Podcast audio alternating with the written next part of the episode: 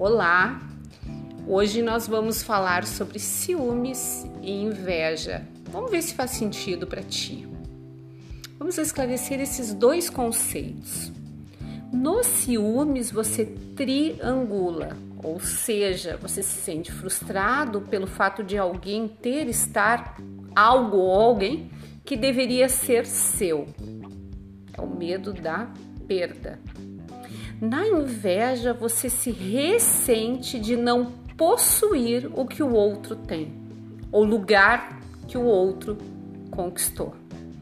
Ser invejado causa dor, porque deriva desse sentimento atitudes hostis, desonestas, injustas, oriundas do invejoso. Mas vamos pensar o seguinte: com quem deveria ficar essa carga emocional? Geralmente, os invejados sofrem como se tivessem feito algo de errado. São capturados pelo sentimento de injustiça e carregam por dias essa dor que atrapalha o sono, o viver. Fica imaginando o tanto de energia mental que despende o invejoso. Quanto tempo perdido.